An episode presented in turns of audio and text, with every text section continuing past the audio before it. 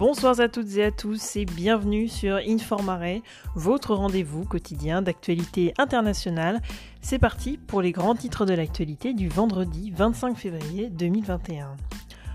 En Birmanie, les manifestations continuent encore et toujours depuis le 1er février et le coup d'État de l'armée.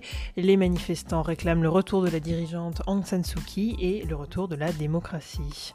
En Arménie, des milliers de manifestants demandent la démission du Premier ministre Nicole Pachinian, très critiqué depuis la défaite de son pays face à l'Azerbaïdjan.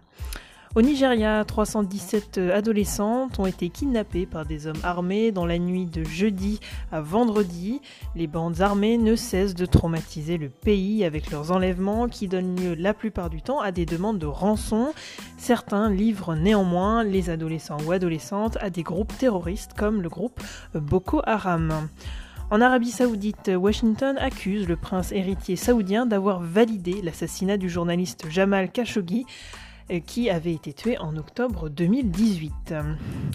Afrique du Sud enfin, la ville de Port Elizabeth s'appelle désormais Kébéra. Ce changement de nom fait partie d'un programme gouvernemental destiné à transformer les éléments visibles de notre héritage culturel. Les noms de lieux doivent refléter l'identité et l'héritage du peuple sud-africain, a expliqué Nati euh, pardon, le ministre des Sports, des Arts et de la Culture. Excusez-moi si j'ai écorché euh, son nom. C'est déjà euh, la fin de votre billet d'actualité internationale. On se retrouve demain sans faute pour un nouveau bulletin d'actu international sur Informare. À demain!